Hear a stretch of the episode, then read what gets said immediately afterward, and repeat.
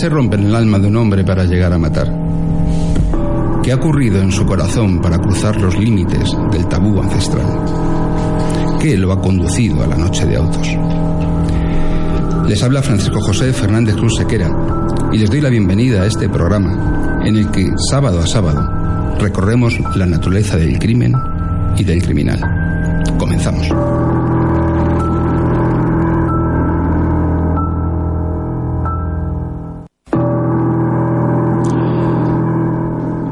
Hay juegos de mesa y restaurantes con espectáculo que hacen de averiguar quién fue el asesino un pasatiempo inocente, que concluye entre risas cuando el jugador consigue, o no, averiguar quién fue el criminal. Pero la realidad dista mucho de ser un juego, y cuando el investigador sabe quién es el asesino, tiene todas las respuestas, pero no puede demostrarlo, entonces no hay lugar para las risas. No ocurre en muchas ocasiones, pero ocurre. El asesino sigue libre acercándose en una carrera contra reloj a esa meta que le garantice la impunidad, la prescripción del delito. El Molar es una localidad madrileña situada a 40 kilómetros al norte de la capital, con algo menos de 9.000 habitantes, cuyo entorno geográfico está plagado de cuevas, barrancos y quebradas. Fue en el fondo de uno de estos pequeños barrancos del Molar, llamado el Jardín del Patatero, el cuando el 20 de febrero de 1999 un pastor encontró el cuerpo sin vida de una mujer de raza negra.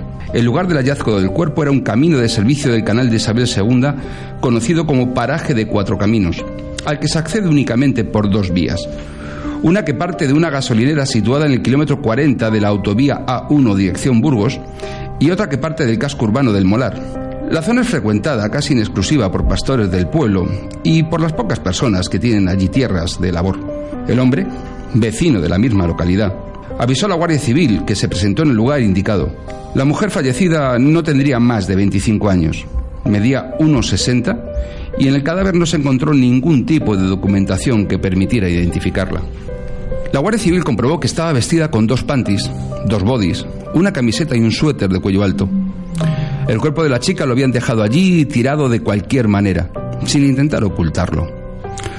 Un cadáver que no importaba a nadie, salvo a los investigadores y, a la gente del pueblo atraída por la curiosidad morbosa, centrándose los medios en el asesinato en aquellos días de un taxista de un, que, había sido asesinado de un disparo en la, cabeza en Paracuellos del Jarama días antes, y en el macabro hallazgo de un esqueleto decapitado metido en un baúl en un piso junto al rastro, en un semirruinoso edificio situado en el número uno de la calle Maldonadas. Según el informe de autopsia, la mujer había sido estrangulada con una cinta de nylon, plástico u otro material similar. La principal pista para identificarla fue una peluca cosida a su propio cabello, muy utilizado ah, por las meretrices africanas. Otros dos datos llamaron la atención de los agentes y de los forenses.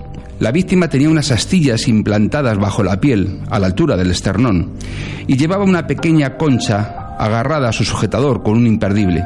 Según supieron los investigadores, se trataba de dos muestras de supersticiones originarias de Nigeria, país del que posiblemente procedía la víctima del asesinato. Las astillas implantadas bajo la piel a la altura del esternón, habían dejado cicatrices de un ritual tribal nigeriano. Por otra parte, la concha sujeta con un imperdible su sujetador sería un fetiche de protección que utilizan muchas prostitutas nigerianas traficadas por las mafias.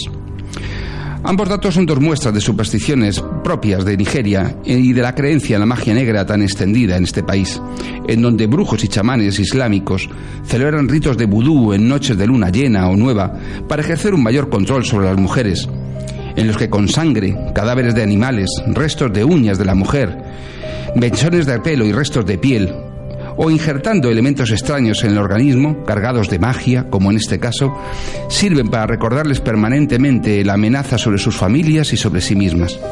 Un control sobre las mujeres que se utiliza para atraerlas a Europa y nutrir los mercados de la carne de los esterradios de las ciudades y de los polígonos industriales. No se escapó a los agentes un detalle que podría tener importancia en la investigación. En el cadáver se halló un pelo, un pelo de perro. Los agentes del grupo de homicidios de la Comandancia de la Guardia Civil de Tres Cantos en Madrid, responsables de la investigación, tenían una pista y bautizaron la operación de investigación tendente a capturar al asesino como Operación Barranco, comenzando su investigación en la convicción de que estaban ante el asesinato de una meretriz nigeriana. Los agentes de la Guardia Civil trasladaron sus pesquisas a las zonas de Madrid en donde era frecuente que ejerciesen la prostitución mujeres de esta nacionalidad, especialmente la Plaza de Cuzco, cerca de Plaza de Castilla, y, y en el Parque del Oeste, en el barrio de Argüelles. En estas zonas recorrieron las calles por las que era habitual a finales de los años 80 y principios de los 90 ver a mujeres africanas prostituyéndose. Los guardias civiles llevaban consigo una fotografía de la mujer fallecida que mostraron sin resultado en sus pesquisas a decenas de prostitutas. La mayoría de ellas aseguraban no conocerla de nada y la reacción de otras hacía pensar que, aunque la conocían, no querían hablar, probablemente por temor a verse envueltas en un asunto que no era de su incumbencia, hasta que dieron con una de ellas, quien dijo que desde hacía unos días echaban en falta una compañera a la que todos conocían con el nombre de Helen y cuya descripción podría coincidir con la de la mujer hallada muerta. La Guardia Civil ya tenía un hilo del que tirar y los agentes de homicidios de la Comandancia de Madrid comenzaron a rastrear en todas las bases de datos en las que pudiera aparecer una mujer africana que respondiera a este nombre. Una de las bases de datos consultadas fue la de solicitantes de asilo y refugio en los meses anteriores a la muerte de esta mujer. La búsqueda dio resultado y el 17 de marzo de 1999, casi un mes después de ser encontrada, la víctima de la operación Barranco tenía nombre, Helen John, nacida el 24 de mayo de 1975 en Freetown, Sierra Leona. Así constaba en el expediente presentado el 9 de octubre de 1998 en la, oficina, de Asilo y Refugio, en el que figuraban dos de sus huellas dactilares, lo que hizo posible la plena identificación definitiva del cuerpo encontrado aunque probablemente fuera una identidad falsa que se enmarca dentro del fraude habitual que se produce en las peticiones de asilo. En realidad, Helen John era nigeriana y no había estado nunca en Sierra Leona, pero a finales de los 90, dada la situación de guerra civil por la que atravesaba ese país entre los años 1991 y 2001, era habitual entre, los, entre las inmigrantes irregulares de raza negra dar esa nacionalidad, asistida siempre por los serviciales abogados de las ONGs dedicadas a la materia, previo cobro de la oportuna subvención claro, para poder acogerse al procedimiento de asilo, aprovechando que Sierra Leona carecía de representación diplomática en España que pudiese certificar el origen de quienes decían ser ciudadanos de ese país.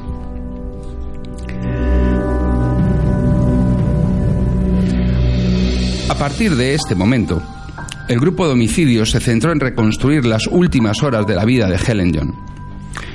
Los agentes de la Guardia Civil comenzaron a pasar varias horas diarias sentados en los bordillos o los escalones de la calle Capitanaya, hasta que comenzaron a familiarizarse con las prostitutas de la zona, que empezaron a confiar en ellos, terminando por contarles que pocos días antes de que se encontrara el cadáver, Helen se subió al vehículo de un cliente en la plaza de Cuzco, del que nadie recordaba ni las características del automóvil ni las del conductor.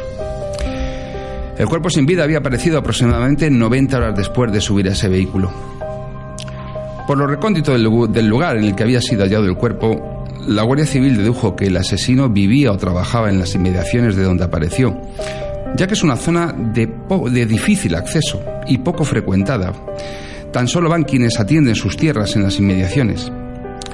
Además, el asesino no se molestó en ocultar el cadáver convencido de su impunidad. Pero más allá de su, afición, a utilizar los servicios de prostitutas, no había ninguna pista más que ayudar a su identificación. El caso llegó a un callejón sin salida y nuevos muertos se agolpaban en los pasillos esperando su turno. Así que el, asunto pasó al olvido. En el año 2003 sucedió un caso muy similar, el asesinato de Edith Napoleón, otra joven nigeriana que ejercía la prostitución cuyo cadáver apareció el 23 de agosto de 2003, descuartizado y desperdigado en varios contenedores de basuras de Guadilla del Monte, y que la Unidad Central Operativa de la Guardia Civil resolvió en tiempo récord con la detención de un empresario, José Luis Pérez Carrillo, el descuartizador de Guadilla, que más tarde sería condenado por la justicia. En 2005 se reabrió un tiempo el procedimiento para cerrarse poco después, pero había una novedad tenían un sospechoso. La Guardia Civil sabía quién podía ser el asesino. Sabían que el criminal se había deshecho de sus perros y al que el pelo ya no servía como prueba. Sabían que era lo que se dice un putero, un aficionado a las prostitutas, y que conocía la zona porque trabajaba allí. Conocían sus hábitos y sus costumbres, sus vicios, y sabían que era extremadamente cuidadoso, pero no tenían pruebas para detenerle. En este momento quedan dos años escasos para que el crimen prescriba. Y quizás, quién sabe, Puede ser que algún día, uno como tantos, se detenga el criminal que habita en el molar y su detención, como la muerte de esta chica de 23 años, tampoco merezca ni una sola línea en la prensa de ese día.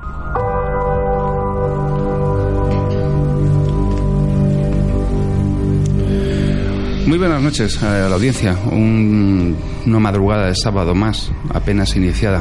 Volvemos a estar con ustedes. Eh, en este caso, con un, crimen del que la Guardia Civil conoce la autoría, pero que, del, pero para el que para cuya detención carece de todo de todo medio de prueba y por lo tanto no puede hacer nada. Para hablarnos de este crimen, eh, tenemos esta noche aquí, como siempre, a Jorge García Vergara, abogado especialista en Derecho Penal. Buenas noches, Jorge. Es desalentador, Francisco, lo que has dicho. Eso de sé que has sido tú, pero no tengo pruebas contra ti, es desalentador. Muy buenas noches. También tenemos a Elizabeth Pérez, eh, una noche más aquí, armada de sus botiquines y de sus tillitas, para hablarnos de cómo se muere la gente. Buenas noches, Liz. Buenas noches, Francisco. Y una vez más, a quien no tenemos en el estudio es a Tatiana Ballesteros, criminóloga, jueva, joven e inteligente, como siempre digo, que una vez más anda como el baúl de la piquer, rodando. Buenas noches, Tati. Muy buenas noches. ¿Mm? ¿Qué, te ha parecido esto? De, choca, ¿verdad? Un crimen de este tipo, ¿verdad? Pues sí, choca. La verdad es que choca. Bueno, pues comenzamos como siempre. Eh, cuando tenemos un crimen es porque tenemos un muerto y el muerto no se muere solo, sino que se ha muerto por algo. Y el cómo se muere siempre nos lo explica Liz Pérez. Pues esta vez hemos variado un poquito. Tenemos una estrangulación. Eh, bueno, es una asfixia mecánica que se produce por la constricción del cuello, o bien con las manos, o con el antebrazo, o con, un lazo. Eh, y lo que se produce es que se, comprimen los, los vasos del cuello y se, y se produce una anoxia en el cuerpo, que es una falta de oxígeno. Eh, tenemos en este caso una estrangulación a lazo, que el lazo puede ser o bien un nudo de, de horca que, o un nudo corredizo, que lo que hace vas apretando, o bien un nudo con dos extremos y que el, asesino lo que hace es darle la vuelta al, lazo al cuello y tirar de ambos extremos. Eh, la fuerza que actúa sobre la totalidad de la circunferencia del cuello o parte de ella eh, es eso, perdona, la fuerza se actúa sobre la totalidad del, en este caso del cuello, ¿vale? No es como cuando se es una estrangulación a mano que lo que se hace se, se presiona o bien por la parte de adelante o bien por los laterales, pero por la parte de atrás, en el caso de la estrangulación a mano, no hay muchas señales de, del agresor. Eh, la, etiología puede ser homicida, suicida o accidental. La más normal, la más frecuente es eh, homicida. Eh, luego tenemos la, suicida, que es, la, es, menos frecuente, ya que hay que mantener la presión en, en, el cuello para producir la muerte. Y en este caso, el mismo la misma persona, una vez que queda consciente, ya se pierde la, presión en los vasos y vuelve a recuperar el, sentido. Y accidental, que suele ser muy poco frecuente, que se suele dar en, niños. Casi siempre se suele dar en niños por cuerdas a lo mejor de, eh, de persianas o cosas así, que esté jugando y, y pase algún accidente. Una preguntita, los que no tenemos estudios, no sabemos lo que es la etiología. ¿Qué es la etiología? Eh, vale, es, la, es el origen de... Muchas gracias. el, origen del... Liz, una pregunta te quería yo hacer, porque eh, aquí me imagino que lo que nos preguntaremos desde el punto de vista jurídico es si estamos ante un asesinato o un homicidio. Y para mí es muy importante el, el saber algo que un forense me podría decir o no. Y es el agresor se, eh, se, puede saber si el agresor estaba frente a la víctima o detrás de ella, es decir, si el estrangulamiento se produce estando frente, eh, frente a frente víctima y agresor o el estrangulamiento se produce porque el agresor está detrás de la víctima, en cuyo caso sí podríamos hablar de un asesinato por alevosía. Claro, eh, las, las, marcas tú lo, que tienes que hacer es comprimir esos vasos contra una pared. ¿vale? En este caso es la, la, columna cervical la que hace de, de tope eh, en ese caso sería posterior, tendríamos al, agresor por detrás, ¿vale? Las marcas además del, en el cuello serían más eh, acentuadas por delante, en la parte anterior del cuello, que por la parte posterior. Por delante también se puede llegar a estrangular, pero es mucho más es algo más difícil ya que la víctima tiene al agresor delante y puede defenderse. Y las, las señales también se verá. Puede que veas el cruce a lo mejor de la cuerda o del nudo en, en, la parte anterior. Claro, es que ahí está la diferencia, en lo que acabas de decir, en si la víctima puede o no defenderse. Es decir, si la víctima no puede defenderse porque el otro de manera sorpresiva, inopinada, le asalta por detrás, pues sí podríamos estar ante una disminución o merma total y absoluta de las posibilidades de defensa de la víctima. Ya estaríamos, Francisco, ante un asesinato y no ante un homicidio. De, de todos modos, en la investigación, en la inspección ocular, cuando mm, rápidamente el DEBI, eh, en este caso cuando es Policía Nacional, el Grupo de Delitos Violentos, lo primero que hace es recoger muestras en las uñas. En la mecánica defensiva de una persona que es agredida de frente, en este caso en un estrangulamiento, eh, lleva no tanto a tratar de retirar del cuello eh, aquello que la estrangula, como agredir en el rostro o en las manos al agresor. Mm, el éxito es nulo normalmente, pero quedan restos en las uñas y por lo tanto es al margen de las marcas mecánicas que quedan en el cuello, en las uñas quedan restos. Sin embargo, cuando es por detrás, la tendencia de la víctima es se dirige hacia la posibilidad de retirar el, el, medio de ahogo de presión sobre el cuello y ahí es muy, muy, muy improbable que exista en las uñas ningún resto de genético del agresor, salvo que haya habido un enfrentamiento previo, pero entonces ya no sería como consecuencia de la mecánica defensiva del estrangulamiento. Mira, por ejemplo, la estrangulación a mano es muy común en, es frecuente en mujeres que tienen agresiones sexuales, ante, comparada con la de el estrangulamiento a lazo. Mm. En el, como bien dices, tendría señales también de en el cuello de intentar quitarse la soga o la, la cuerda, lo que usase, y se verían, tendría epitelio tanto del agresor a lo mejor como de, de ella misma, y señales y arañazos en el cuello también. Sin embargo, fíjate, en las agresiones sexuales es mucho más frecuente utilizar eh, no la eh, vis física, sino la vis compulsiva. Que, ¿A qué llamamos vis física o vis compulsiva? En derecho hablamos de vis como fuerza. Entonces es mucho más fácil coaccionar a una persona eh, desde el punto de vista psicológico con, una, con un elemento amenazante, por ejemplo la exhibición de una navaja que se sitúa sobre el cuello de la víctima para forzar la, el acto sexual que hacerlo mediante la vis compulsiva, el ejercicio de fuerza directa tratando de sujetar a la víctima o tratando de estrangularla. A mí esta semana me cabe la satisfacción, no me queda menos que decirlo, que he ejercido la acusación particular en una violación, le he encasquetado 14 años al fulano y el mar, pasado martes me notificaron su ingreso en la prisión eh, de una eh, cárcel próxima a Madrid y estoy muy contento, porque además es la tercera vez que lo hacía y en las dos primeras salió absuelto. No consiguieron apelarle y esta vez no se ha librado. Pero sí es cierto que cuando tú fíjate que el, ese ejercicio de fuerza muchas veces resulta de difícil probatura porque el único elemento de prueba que tienes es la declaración de la víctima.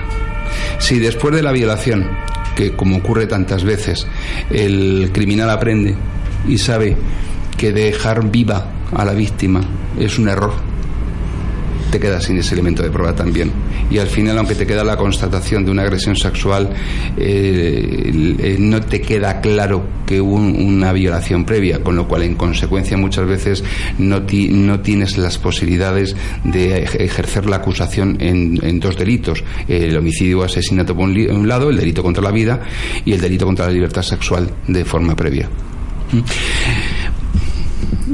Tatiana, y eh, hemos estábamos hablando de que la víctima en el día de hoy es un es una prostituta de origen nigeriano a la que suponemos se le dio eh, se dio a sí misma este nombre de forma falsa ante la oficina de asilo y refugio. ¿Qué nos puedes contar de la prostitución en Madrid en aquel tiempo y de la trata de mujeres? Hombre, pues la prostitución en, en Madrid en aquel tiempo, eh, ahora mismo, te voy a decir ahora mismo que el, el 82% de las prostitutas en Madrid son, son, extranjeras. Y es más, ahora mismo la mayoría del, de la prostitución se ubica en el polígono de Villaverde, en un polígono que se llama Marconi. Esta zona ha sustituido en aquellos años a, la Casa de Campo y a la zona de Batán y Lago, en Madrid, en Madrid capital, que en estos años, en los años 90, el mayor apogeo se concentraba aquí ahora mismo ha cambiado, como te digo, pues se ha trasladado a la periferia, a todo lo que es el polígono de Marconi. Eh, en la calle Capitanaya o en la calle Vitruvio también, también son zonas bastante concurridas. Es más, hay clubs que, que incluso tratan la prostitución de lujo. ahora mismo en Madrid.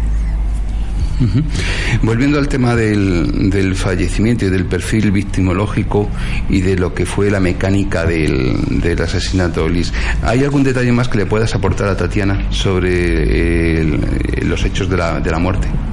Eh, bueno, los rasgos genéricos de las lesiones eh, en, la estrangulación a lazo suelen ser horizontales y descendentes y raramente ascendentes. Hay una diferencia, por ejemplo, entre los ahorcados y el estrangulamiento. El ahorcado, la, línea que deja es en oblicuo, es hacia arriba, siendo más profunda en la parte anterior que en la parte posterior del cuello. Y en el, en el caso del lazo es más, es más homogénea y alrededor del cuello. Eh, generalmente es a nivel al nivel o por debajo del cartílago tiroides, que es lo que conocemos como la nuez. El número de, señales que deja el lazo puede ser uno, dos o, varios y tiene un aspecto blanco y pálido, ¿vale? Y la profundidad del surco, como, como hemos dicho, es uniforme a diferencia de, la horcadura. ¿Pueden pasar desapercibidas, eh, perdón, desapercibidos eh, los rastros de un estrangulamiento? No. Lo digo porque ha habido un caso que tiene su importancia en perspectiva, como fue el asesinato del presidente del gobierno de España, el general Prin, en la calle del Turco, que llegó herido de un brazo, eh, pero que automáticamente se murió. O lo, lo, murieron. Lo murieron. Lo murieron al rato. Y que ahora eh, su momia ha sido exhumada y en, la, en el análisis que por parte del forense se ha realizado se ha apreciado las marcas de estrangulamiento con un cinturón de casi tres dedos de ancho sobre el cuello, con lo cual cabe deducir que en caso tan importante como es el del asesinato del presidente del gobierno, se ocultó el estrangulamiento. Es decir, como no lo consiguieron matar en la calle del Turco, lo remataron en la cama de su casa. Eh, ¿Puede pasar desapercibido entonces la marca de un estrangulamiento? Y no, y más si es un cinturón que, el, que la superficie es más ancha, eh, se deja ahí una zona que se, se apergamina y se, se diferencia, vamos, clarísimamente. O sea, es, imposible. Y en, una momia más todavía, porque si ya en su momento hay partes que se secan, en una momia se tienen que, distinguir bastante bien. Yo le sugiero a la audiencia que en Internet tienen colgadas las fotos de la autopsia eh, y las fotos del análisis del cadáver del general Prin y podrán ver eh, las marcas de estrangulamiento en el cuello de una momia que hace 130 o 140 años, muchísimo tiempo que fue estrangulada. Y, lo digo porque como dato histórico, para entender, eh, bueno, en un país en el que van asesinados cinco presidentes del gobierno, eh, pues no está mal entender qué, qué pasa en ese aspecto. ¿no? Fue un complot en el cual se implicaron hasta los médicos que certificaron el fallecimiento, porque pondrían aquello de herida de bala en todo caso, en todo caso, y paro cardíaco nada más. No, no, se les ocurrió mirar un poquito más arriba del corazón. Claro, además eh, hay lesiones internas en el cuello. Se producen equimosis, estigma. Bueno, en este caso no a lo mejor porque si fue con un cinturón no fue a mano, no se verían, pero las lesiones internas eh, se deberían de ver perfectamente. Con el paso del tiempo, ya una vez que se ha momificado, es más difícil verlas si se viesen pero en el momento seguro. Eh, Jorge, mm, Tatiana nos ha hablado de, de que un porcentaje altísimo, brutal, de las personas que ejercen la prostitución en Madrid y en España me imagino que será del mismo tipo, son personas de origen extranjero. Cabe pensar que muchas de ellas no tendrán eh, la documentación en regla eh, y por lo tanto no sean personas que tengan una estancia legalizada en España. Esas personas en muchos casos probablemente también sean víctimas de trata eh, ¿se puede proteger a las personas que no tienen documentos eh, de, la trata de, personas, del tráfico de personas? Bueno, en teoría sí, en teoría sí, porque hay desde el año 2008, me parece que es, un plan integral de lucha contra la trata de seres humanos con fines de explotación sexual. Entonces, esto permite que en los casos de, eh, pues lo vemos constantemente en televisión, pues la policía que entra en algunos locales de prostitución, eh, detienen a los encargados del establecimiento y, a todas las chicas las, las retienen, muchas de ellas eh, están sin papeles o están sin papeles o están indocumentadas. La inmensa mayoría de ellas están indocumentadas. Y entonces, pues al no tener papeles y no ser mm, ciudadanas de un país miembro de la Unión Europea, como pasa con muchos países del este y como pasa también con los países lógicamente subsaharianos y, eh, los, y China y los países asiáticos, pues se les incoa un expediente de expulsión. Pero se les ofrece una doble posibilidad, la de archivar la expulsión y la de incluso, si se acredita que son víctimas de trata de personas con fines de explotación sexual, concederles hasta un permiso de residencia y trabajo. Digo lo de pero porque esto tiene una segunda parte, se les exige colaboración y muchos abogados nos encontramos con que estas pobres mujeres no colaboran. ¿Y no colaboran por qué? Pues porque tienen muchísimo miedo, tienen más miedo de colaborar con la justicia de que, que de continuar siendo sometidas a, explotación sexual. Eso es lo triste. Es decir, sobre el, papel, la ley protege mucho, en la realidad no protege absolutamente nada. Es que más que una cuestión de ser sometidas a explotación sexual, de lo que estamos hablando es de algo que es ilegal desde 1880, un poco vergonzoso, ¿no? Y es que eh, en la actualidad sigue existiendo el tráfico de esclavos. Es decir, en este momento se siguen comprando y vendiendo personas en España. Eh, todo el mundo sabe que hay una máxima eh, que es que las cosas de negros no se les cuentan a los blancos y que los traficantes de mujeres nigerianas o de mujeres orientales, que es donde más frecuentemente se produce el tráfico de, esclavas, porque no se puede hablar de otra manera, se compran y se venden. Eh, es decir, una esclava eh, en España puede costar 10.000 euros para explotarla sexualmente. Esa es la realidad. Sin embargo, combatir contra eso es muy difícil por una razón muy sencilla, y es que partimos de personas que provienen de un medio cultural en el que su creencia eh, animista o su creencia de tipo en una variante del tipo islámico eh, de la África negra les lleva a pensar que ese body que llaman ese cuerpo que ha creado el hechicero, el chamán en su lugar de origen, eh, con esos restos corporales de ella y demás, ejerce poder maléfico sobre sus familias y sobre ella. De esa manera eh, el verdadero beneficiado último de, la trata, que está en su país de origen, puede controlar a una mujer en el Bois de Boulogne de París, o la puede localizar en Bolonia, o en Roma, o en Madrid. Entonces, claro, el tráfico de esclavos es algo que sigue existiendo. Claro. Y la pregunta es, en este caso, si esto viene contemplado en el Código Penal. Sí, viene contemplado en el Código Penal, pero en el fondo, como tanta tipificación de delitos hay muchos más como este, en realidad no se consigue tanto proteger a las víctimas como castigar al culpable al que pillan.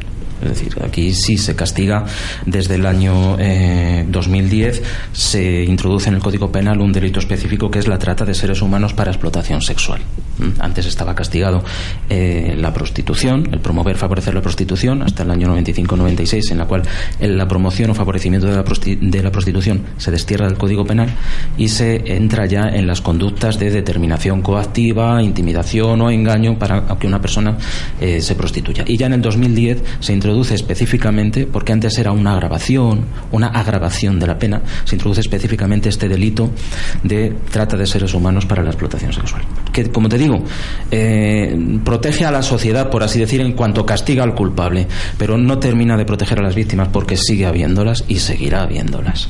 Bueno, y estamos hablando de trata de seres, de seres humanos para fines de explotación sexual, eh, pero que con este, eh, ¿cómo se califican estas conductas o qué, qué entendemos que es trata de seres humanos. Bueno, para, empezar, efectos legales. Sí, para empezar, todos los tipos penales tratan de defender bienes jurídicos. Entonces, los bienes que trata de proteger este, esta tipificación es la dignidad de la persona, la libertad y también la igualdad, porque ya muchas víctimas de, este tipo de delitos son habitualmente objeto de una doble discriminación. La de género, la inmensa mayoría son mujeres, y la que se deriva de una desigual distribución de la riqueza. La inmensa mayoría, por no decir todas, son de un nivel adquisitivo bajo, son de familias pobres, son eh, emigrantes de cuya situación se aprovechan todas estas redes.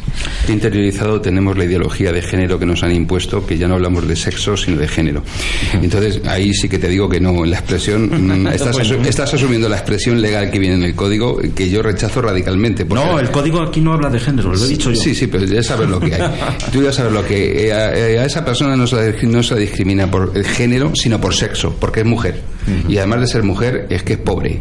Y además de ser de pobre, tiene una, una, una, tercera conducta, y es que es muy mala porque es muy amoral. Claro, nos quejamos mucho, y oye, pobrecita mía, pero no creamos las condiciones para que en sus países de origen eh, tengan los medios de vida y la dignidad que deben tener. Eh, claro, todo eso tiene su beneficiario, porque aquí entramos también en la cuestión de que, eh, de, que de los fenómenos colaterales al efecto inmigratorio en España. Mm. Yo siempre me recuerdo a una frase de Berstringe que dice que no conoce a ninguna patronal que se queje de la inmigración, ni legal ni ilegal. Entonces, este es un efecto más de la inmigración y este es un efecto más de que de personas que proceden de lugares pobres se las discrimina de forma triple, por mujer, por pobre, A y por prostituta. Porque es inmoral. Está muy feo. Y ahora nos falta también el que se la discriminemos porque puede ser un elemento eh, de difusión eh, de las enfermedades de transmisión sexual. O sea que encima enferma. es decir, ya qué es lo que tenemos que hacer con ella. Sin embargo, la prostitución en España es legal, existen cooperativas de prostitutas, hay una tesis doctoral de una jueza magistrado en Tenerife eh, que se ha registrado como prostituta para demostrar que eso es perfectamente legal. Es decir, los catetos que en los medios de comunicación aparecen diciendo que la prostitución es un fenómeno ilegal, mienten, es un fenómeno no regulado. Pero que de verdad, si se quiere acabar con este problema, si se quiere proteger para que esto no ocurra, para que desalmados como este tipo no puedan actuar de este modo, deberíamos aprender de otros países. Es un fenómeno que se ha dado tiempo en todo lugar. Nadie quiere tener una hija prostituta, nadie quien se hace prostituta raramente, excepcionalmente, eh, se, hace, se hace porque le guste o por vocación, sino por necesidad. Y lo que hay que evitar a todo trance es la trata de seres humanos, la difusión de enfermedades, eh, la aparición del blanqueo de capitales, el tráfico de droga y tantas y tantas y tantas cosas. y por sobre todo una cosa que hay que entenderlo. Lo más importante de todo esto, lo más importante es proteger a las personas que están en esa situación. Al hilo de las infecciones de transmisión sexual, sí hemos de decir que eh, tanto las directivas europeas como incluso el derecho español sí que protegen a estas personas sin papeles, las protegen de ser expulsadas cuando se acredita que tienen una enfermedad de, este, de esta naturaleza, VIH, VHB o eh, hepatitis C. ¿Por qué? Pues porque se, se les protege porque el tratamiento en España no es el mismo que el tratamiento que se les pudiera dar caso de ser expulsadas. Entonces aquí entramos ya dentro de lo que es la dignidad de la persona y también humana. no se les pagan la prestación por enfermedad, no. No, no, y tampoco tienen derecho al cobro de una pensión. No, no, natural, naturalmente. no tienen naturalmente, pero hasta, hace, pero hasta hace bien poco se podía justificar la expulsión de estas personas y ahora, y ahora, pues desde las directivas europeas y una reciente interpretación que ha habido del Tribunal de Justicia de la Unión Europea a las personas que padecen una enfermedad que no hay garantías de ser tratada en los países a donde van a ser expulsadas, eh, no se les puede expulsar. Claro, lo cierto y verdad es que en Madrid, en el siglo XVII, había 300 mancevías concentradas en la zona de la calle Montera, la calle Ballesta, la calle Chegaray, es decir, los aledaños de la Puerta del Sol y de la actual Gran Vía. Y que a día de hoy uno va por allí y siguen existiendo. Y la pregunta que uno se hace cuando ve a esas mujeres, eh, carne joven, eh, puesta allí al mejor postor, sin es, es por qué no damos prioridad a lo más importante, que es la protección de esas personas. Claro, nos topamos con prejuicios de toda condición.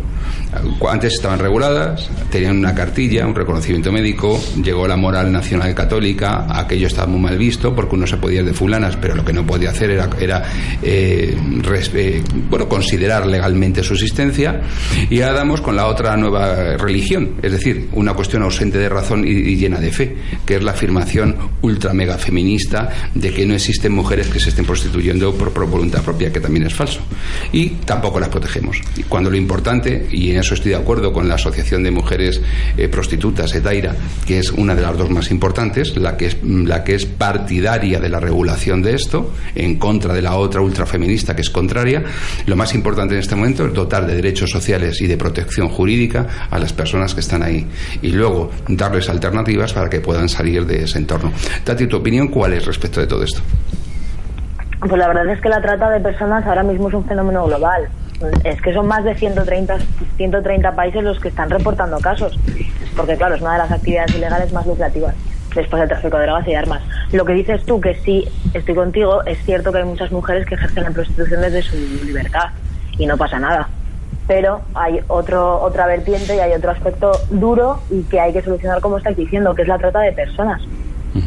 Ahora mismo, eh, las Naciones Unidas eh, creo que estima que más de 2,4 millones de personas están siendo explotadas actualmente como víctimas de la trata de, de personas, ya sea de explotación sexual o laboral, pero bueno, en este caso sexual. Y claro, es, es un problema muy, muy, muy grande. Sí, pero además normalmente el objetivo siempre se pone sobre los problemas que generan en nuestra sociedad y no sobre la consideración de la dignidad humana de las personas que están ahí. Nos vamos a ir un momentito a publicidad y ahora volvemos. No hay nada como disfrutar de la buena mesa. Calavia Gourmet te lleva a tu casa conservas de altísima calidad, los mejores productos artesanales y los vinos y cavas ideales con que maridarlos. Entra en www.calaviagourmet.es y descubre toda su oferta. www.calaviagourmet.es Directo a tu casa con el mejor precio y riquísimo.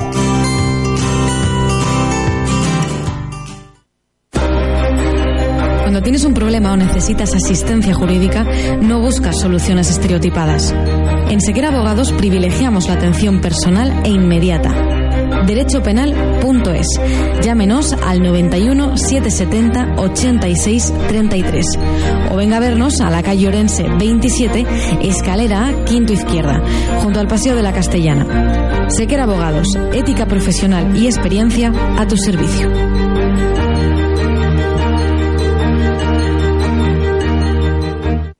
El podólogo Ángel de la Rubia opina que los pies son la cenicienta de nuestro cuerpo. Nos soportan y elevan todos los días. ¿Les cuidamos como se merecen? En Ángel de la Rubia somos expertos en estudios biomecánicos de la pisada, plantillas personalizadas y podología en general.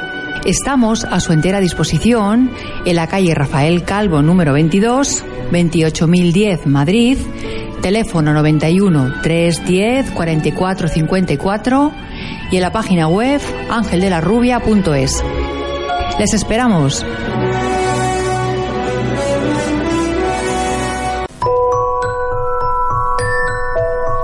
Ya estamos otra vez con ustedes en, de vuelta de publicidad. Me estaba comentando Jorge eh, fuera de antena que a veces lo que se encuentra es dificultad eh, para saber cuándo estamos ante un delito de trata de personas o no, porque eso depende de los indicios. Eh, cuando hablamos de indicios, Jorge, de trata de seres humanos, ¿de qué hablamos? Efectivamente. Mm, eh, hay, hay indicios claros y notorios de cuando intervienen las, las fuerzas policiales de que nos hallamos ante un delito de trata. Eh, que el delito de trata es mucho más grave que, la determinación coactiva a una persona a someterse a la prostitución. En lo que estamos hablando de trata de, de seres humanos con fines de explotación sexual, eh, pues habría que destacar que la víctima, es decir, la prostituta, eh, pues carezca de documentos de identidad como pasaporte, permiso de residencia, como hemos visto anteriormente. ¿Qué hacen? Si vienen con el pasaporte, les retiran ellos mismos el pasaporte para que estén indocumentadas. También el que estén aisladas o confinadas en algún lugar donde se someten a esa explotación sexual. Decir, ocurre muchas veces que la policía entra en, tugurios o, o, o, no tan tugurios en los cuales las habitaciones tienen rejas para que ellas no puedan salir, se las priva del móvil para que ellas no puedan hablar. Alguna de ellas es muy valiente y, se, y habla con el cliente, con el que empatiza y le dice algo y muchas veces por ahí tiran las investigaciones y por ahí se detiene a, a estas personas.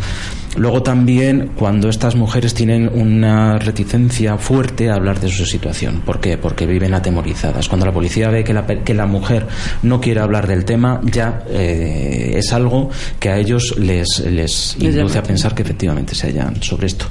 Y luego también, pues, señales de violencia física. Y de esto probablemente nos puede hablar mucho mejor Tatiana. Es decir, desde las magulladuras hasta esa barbaridad repugnante que es un código de barras tatuado en, en alguna parte del cuerpo de la, de la mujer, como hemos tenido ocasión de ver en más de un caso, Francisco. Tatiana, eh, mmm, yo creo que no se me escapan muchos más indicios, ¿verdad? Lo has dicho todo perfectamente. El, el, los indicios físicos son muy importantes y cierto es lo del código de barras que estás contando. Directamente es que se las marcan en muchas ocasiones. Sí, sí, sí. Uh -huh.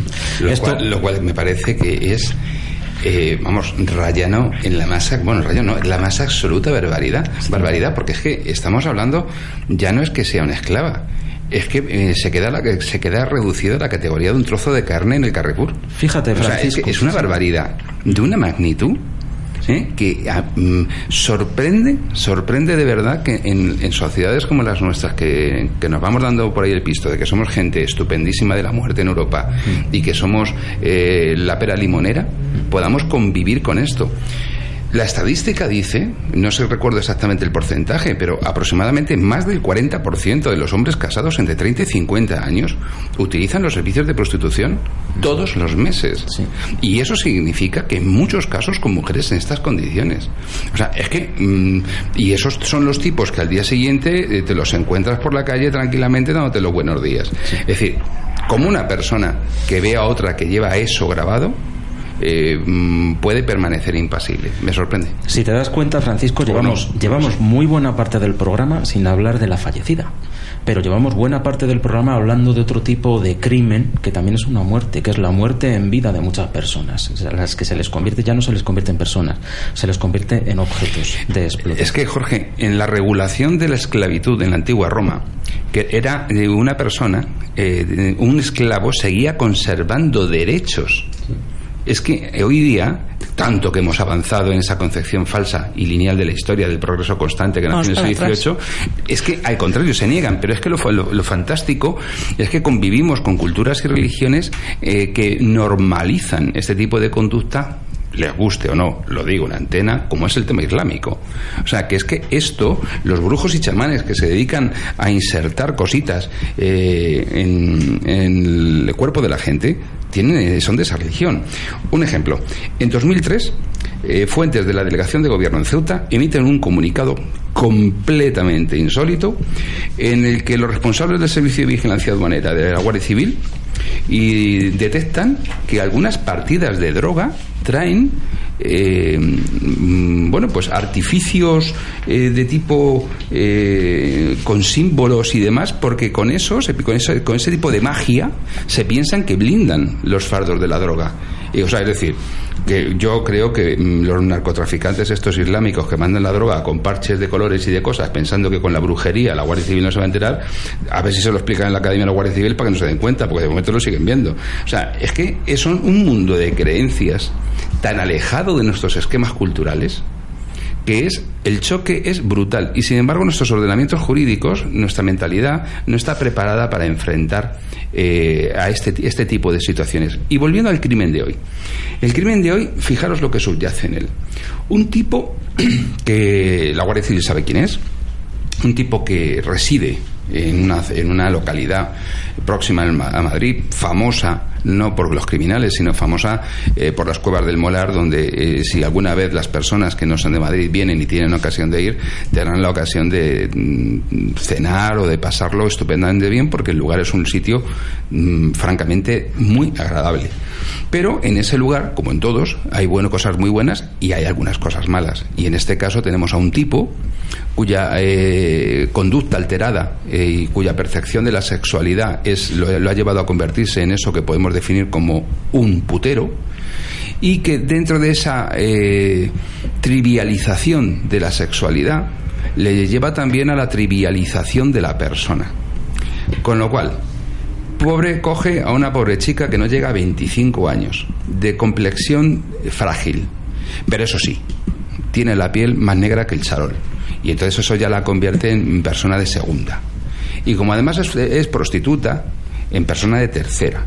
Y como además es mujer, y no será del Madrid, ni del Atleti, ni será de su equipo de fútbol, pues ya es de cuarta. Y como además es pobre, pues de quinta. Y entonces ya como es de quinta ya es muy poca cosa. Y como es muy poca cosa, te la puedes llevar a un descampado. Y es que tienes tal absoluta conciencia de que no tiene importancia, mm, de que en tu sensación de impunidad o de indiferencia ante el mal que has causado te lleva a no querer ni ocultar el cadáver.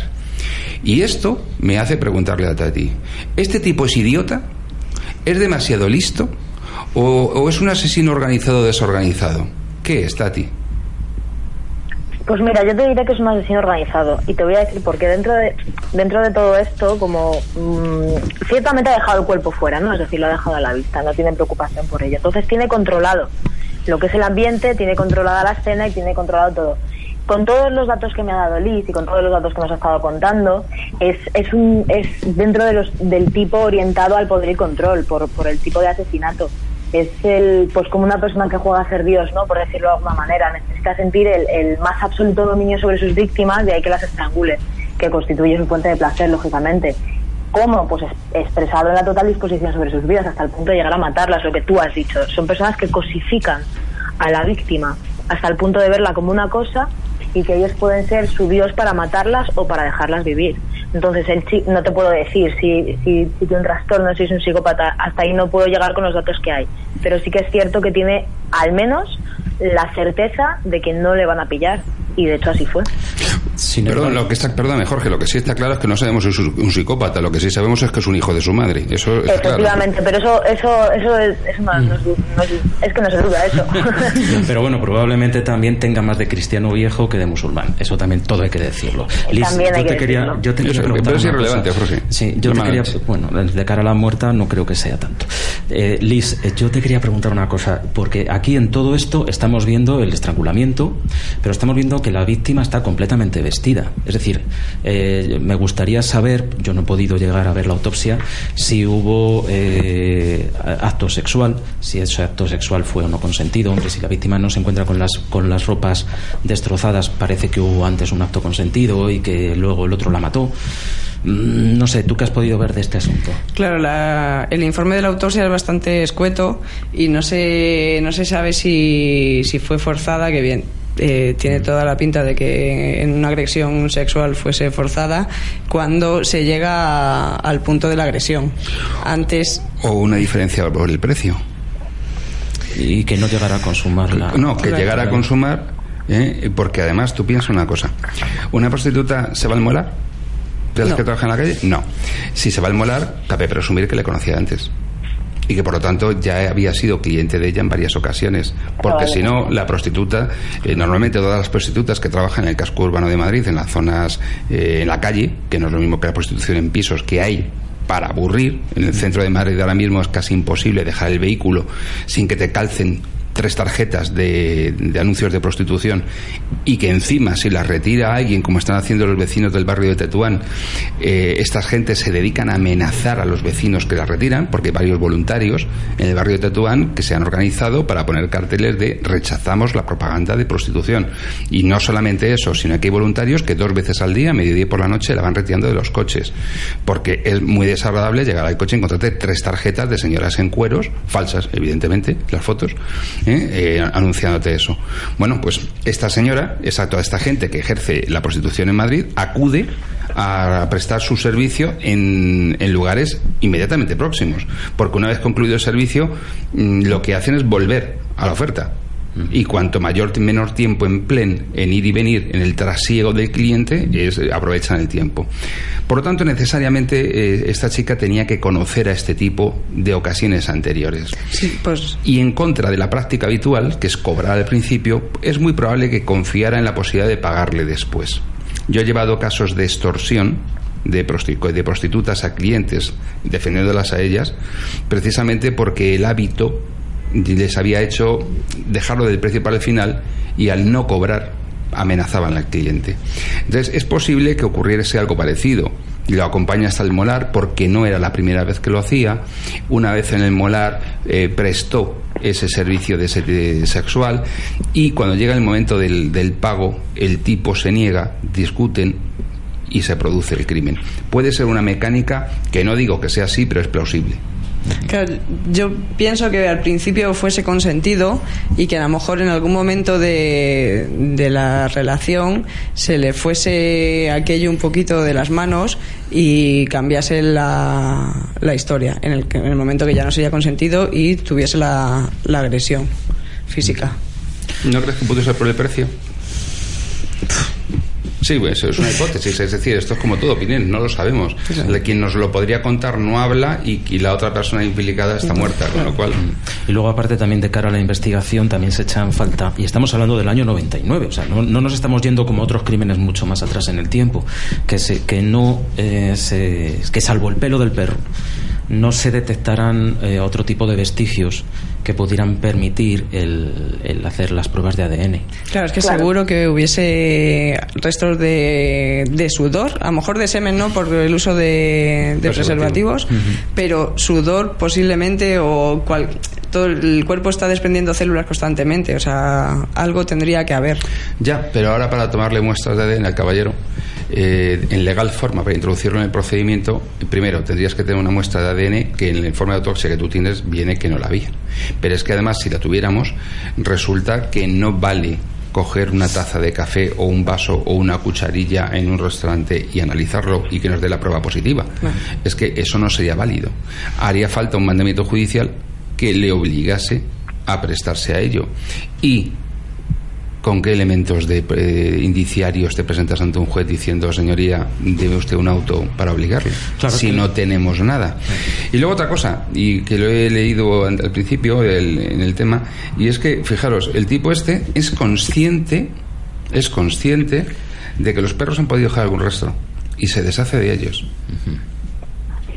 Más crueldad dato, todavía. curio- dato curioso, lo cual pone de manifiesto, Liz, tú y yo que tenemos bastante sensibilidad con animalista y con el tema de los animales, que muy probablemente el hijo de su madre este cogió a los animales y los quemó.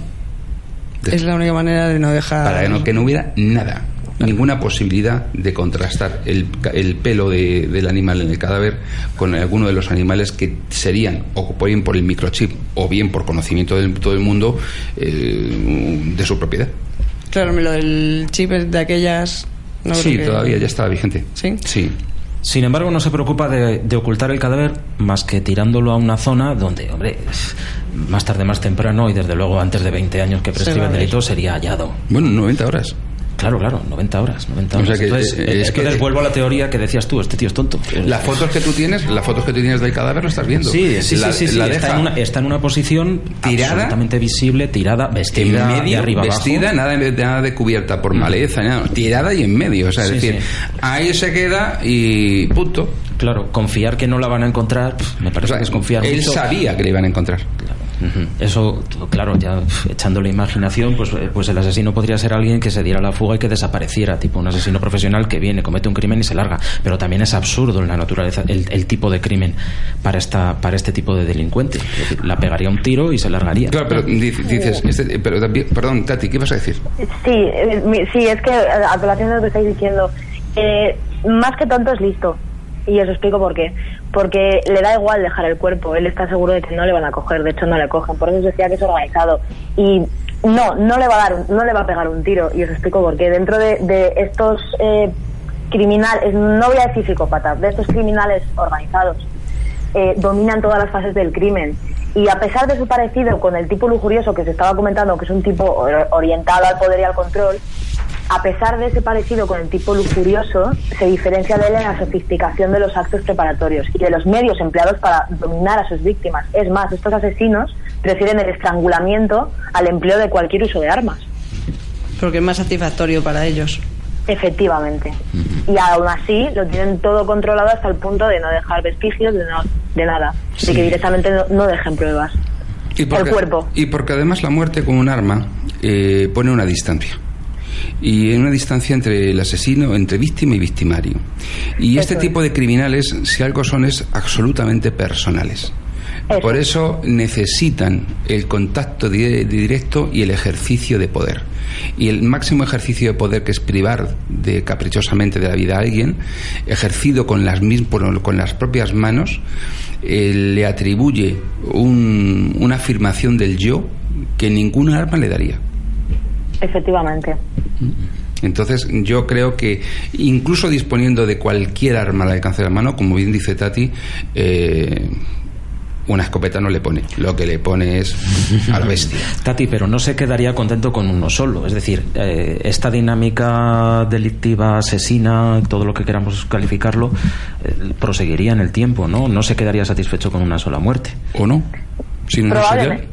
Mm, probablemente, hombre, sí que es cierto que también eh, lo, lo, voy a decir lo positivo, vamos, lo que a él le venía bien es que es para, para cometer el crimen es que es una prostituta y es mucho más difícil el intentar indagar en o el intentar que, es decir, me voy a explicar mejor, es más complicado que la echen de menos.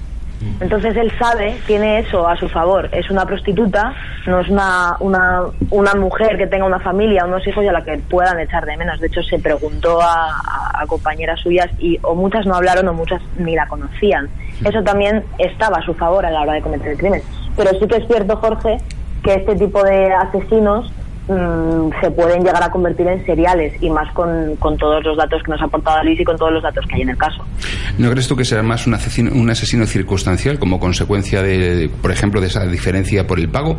Porque si de hecho si fuera un serial o si fuera una conducta reiterada en el tiempo, eh, tendríamos más cadáveres. Y hasta ahora sí es cierto que en Madrid eh, se han asesinado bastantes prostitutas, pero siempre eh, de una o de otra manera hemos podido determinar una autoría. Es decir, no hemos encontrado todavía un asesino de prostitutas al estilo del que estudiamos en, en el caso de Almería, ¿no?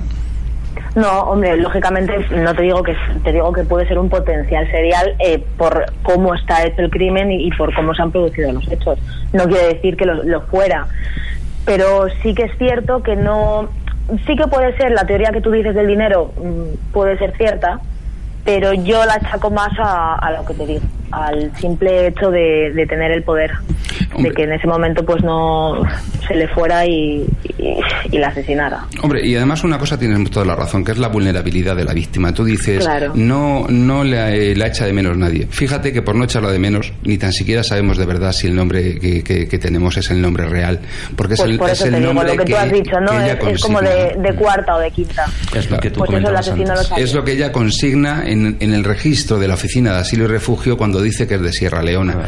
En realidad, la única persona que dice que le suena es, y por lo que sabemos que existió por tres cosas. Por, la, por la- el registro en la base de datos de la Oficina de Asilo y Refugio, porque está muerta y hay un cuerpo tirado en el suelo, y porque una persona dice que era compañera de ella en la calle Capitanaya. Pero nadie, nada, en ningún sitio. Es como si ese ser humano no hubiera existido. Nadie reclamó el cadáver, nadie eh, la veló, nadie se preocupó. Sencillamente como una escoria, como un desecho, como la parte sobrante de- del vicio de alguno, como, de, como un puro objeto de consumo, eh, una vez usada, se arroja a la basura.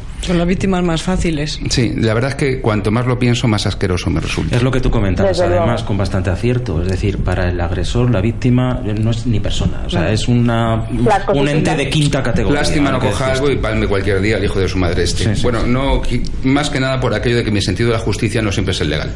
¿eh? Eh, es decir, a veces eh, sé de los límites de la Guardia Civil y de los límites del Código Penal y a veces la vida, eh, la justicia con J mayúscula va mucho más allá de las leyes. Bueno, pues yo creo que se nos ha agotado el tiempo, que el señor de la barba de, de la cabina de sonido, ese criminal que nos corta el tiempo día a día, sábado a sábado, noche a noche, nos ha dicho que se acabó. Tatiana, Tati, eh, como siempre tu aportación es absolutamente imprescindible y te agradezco que una vez más estés con nosotros hasta la semana que viene, que espero tenerte aquí cerquita. Así será.